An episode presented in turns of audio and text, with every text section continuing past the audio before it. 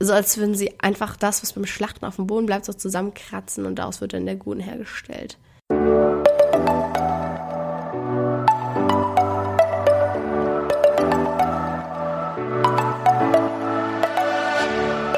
Moin und herzlich willkommen zu einer neuen Folge des Eat Pussy Not Animals Podcast, der Podcast, der dir den Einstieg in die vegane Ernährung erleichtern soll.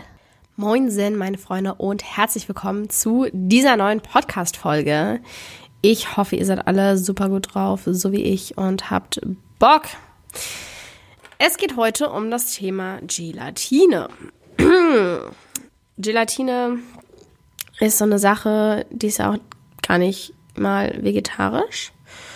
Und ich weiß nicht, es gibt, glaube ich, viele Menschen, die vielleicht auch Vegetarier sind, aber dennoch Gelatine essen. Und ich denke, es lohnt sich auf jeden Fall mal über dieses Thema zu informieren.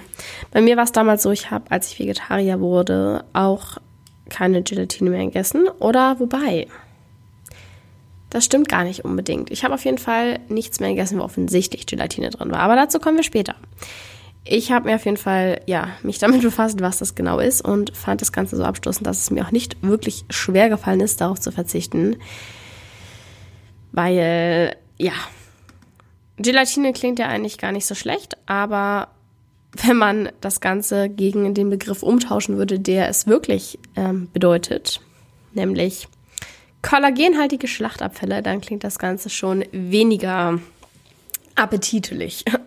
Tatsächlich ist es so für diejenigen, die das jetzt noch nicht wussten, dass Gelatine aus Häuten, Knochen, hoppla, aus Häuten, Knochen, Sehnen, Bändern, Knorpeln hergestellt wird. Das Ganze wird einfach ausgekocht und da entsteht dann diese bubbleartige Substanz, dieses Wackelpudding-mäßige Zeugs, was dann halt dabei rauskommt. Also ja, einfach nur absolut widerlich eigentlich, wenn man sich das mal vor Augen führt, was das genau ist. Ich denke, da wird mir jeder zustimmen können. So ist ja eine Sache, ob du so ein Hähnchen isst, aber eine andere Sache, so den, das auszukratzen aus den Knochen. Ich, ich finde es widerlich.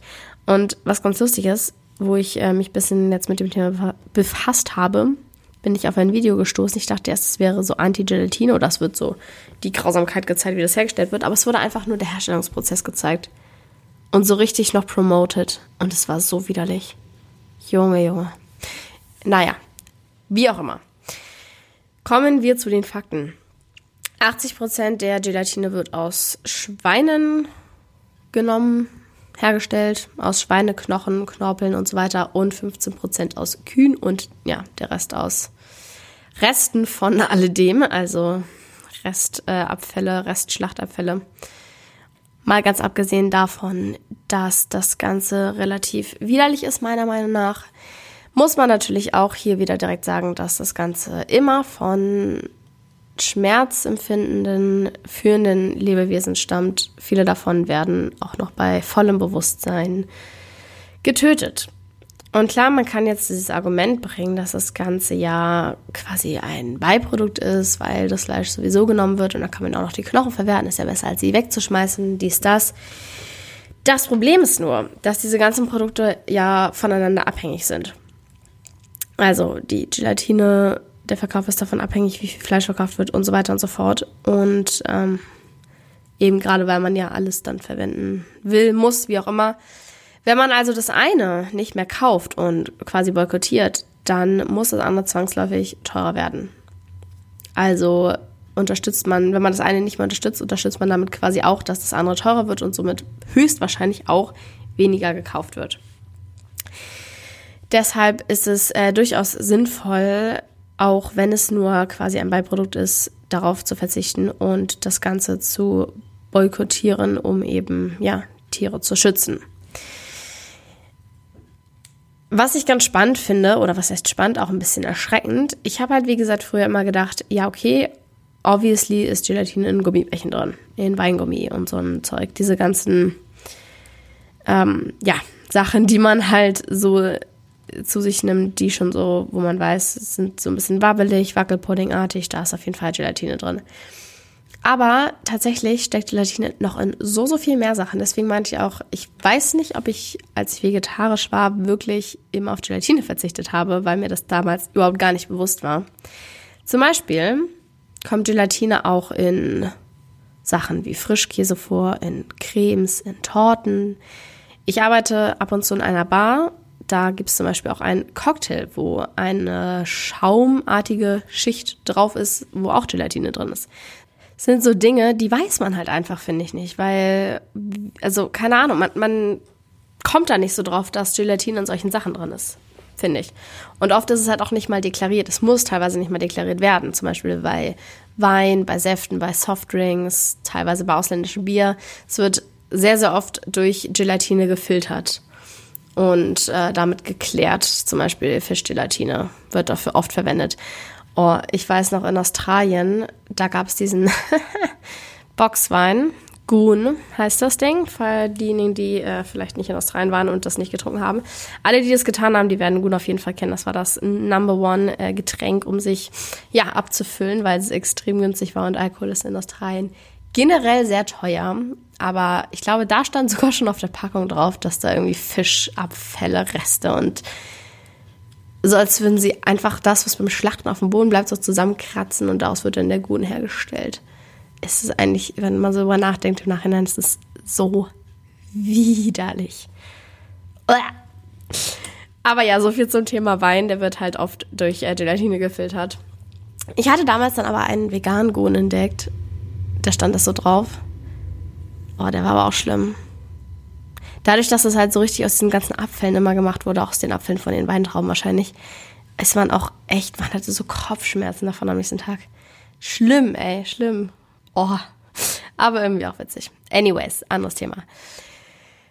Wo äh, Gelatine auch drin sein kann teilweise, sind äh, auch Duschgele, Shampoos etc. Da denkt man halt auch nicht so unbedingt drüber nach. Ich habe eine ähm, ja, Doku gesehen, auch auf YouTube gestern. Da wurden Passanten auf der Straße gefragt, oder sie mussten irgendwie Lebensmittel zuordnen und dann, was da für versteckte Stoffe drin sind. Mega krass, mega also die meisten sind, ich glaube, einer von acht oder so ist drauf gekommen oder konnte ein Ding zuordnen. Also richtig crazy, was man einfach manchmal für versteckte Zutaten in Lebensmitteln hat, die man gar nicht bedenkt, die man gar nicht so ahnt. Und so ist es halt eben auch mega, mega oft mit Gelatine. So, aber worauf ich eigentlich hinaus möchte, ist, dass das Ganze natürlich wie bei so vielem überhaupt nicht notwendig ist. Es gibt vegane Alternativen, es gibt ganz, ganz viele Marken, zum Beispiel Katjes, darf ich das jetzt so sagen? Oder muss ich jetzt Werbung dazu sagen? Okay, ähm, unbezahlte Werbung. Also Katjes zum Beispiel, die werben ja extrem damit, dass sie ohne Gel äh, tierische Gelatine herstellen, was richtig, richtig geil ist. Leider macht Katjes oft Bienenwachs drauf, das heißt, die Sachen sind dann trotzdem nicht vegan, was ein bisschen schade ist. Aber auf jeden Fall schon mal ohne Gelatine, was ich extrem cool finde. Aber auch Sachen von äh, zum Beispiel Haribo gibt es ganz oft. Meistens diese Gummiteile, die ein bisschen härter sind und nicht so wabbelig. Die sind dann halt logischerweise ohne Gelatine gemacht, aber auch trotzdem mega lecker. Man hat also definitiv Ausweichmöglichkeiten und natürlich von so ganz vielen veganen Marken gibt es auch Gummisachen. Was man ähm, jetzt zum Kochen oder Backen oder sowas nehmen kann statt Gelatine ist zum Beispiel Agar-Agar. Das findet man auch im Supermarkt in so einer Pulverform, meistens in so einem Biomärkten oder so kann man sich das holen. Wir haben damit mal bei einer äh, Halloween-Party hier, wie heißt das Ding? Wackelpudding draus gemacht. Das war sehr, sehr witzig. Ich habe ein bisschen zu viel blaue Lebensmittelfarbe reingetan. Also, naja, hat trotzdem ganz, ganz gut geschmeckt. Okay, vielleicht habe ich auch ein bisschen zu viel Wodka reingetan. Also eigentlich fand ich die Teile am Ende nicht so geil. Aber wir haben Wackelpudding mit ähm, veganer Gelatine hergestellt. Darauf wollte ich eigentlich hinaus. Was man auch verwenden kann, ist Johannesbrotkernmehl. Habe ich selber noch nicht gemacht, aber habe ich gehört, dass das sehr gut funktionieren soll. Und es gibt auch noch viele, viele weitere Alternativen. Die kann man ähm, auf jeden Fall googeln. Oder ich mache mal ein IGTV dazu. Das könnte ich auch tun. Auf jeden Fall muss man nicht unterstützen, dass Tiere dafür gequält werden und dass Dinge aus Knochen oh, aufgekocht werden, um das halt herzustellen.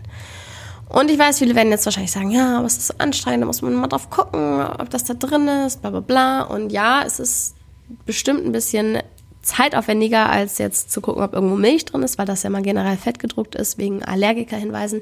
Da ist tatsächlich bei Gelatine nicht der Fall. Das steht nicht fettgedruckt auf der Packung drauf, aber es steht drauf.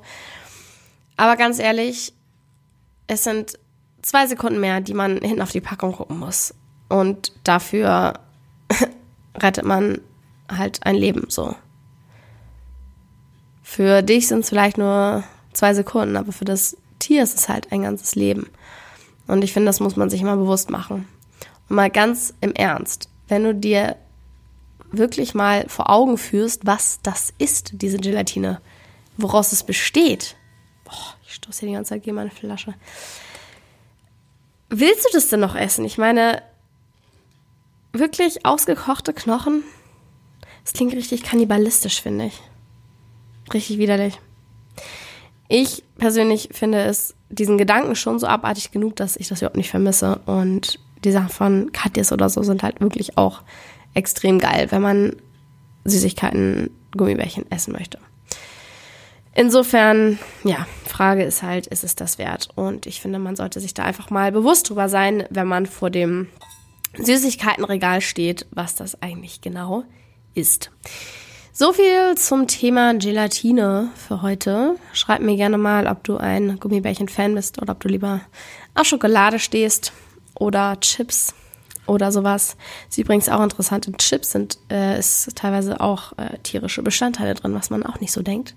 Aber dazu mal in einer anderen Folge mehr. Vielen, vielen Dank fürs Zuhören an dieser Stelle. Gib dem Podcast gerne eine Bewertung im iTunes Store, darüber freue ich mich sehr, sehr doll. Und schreib mir gerne auf Instagram, was du zu dieser Folge denkst.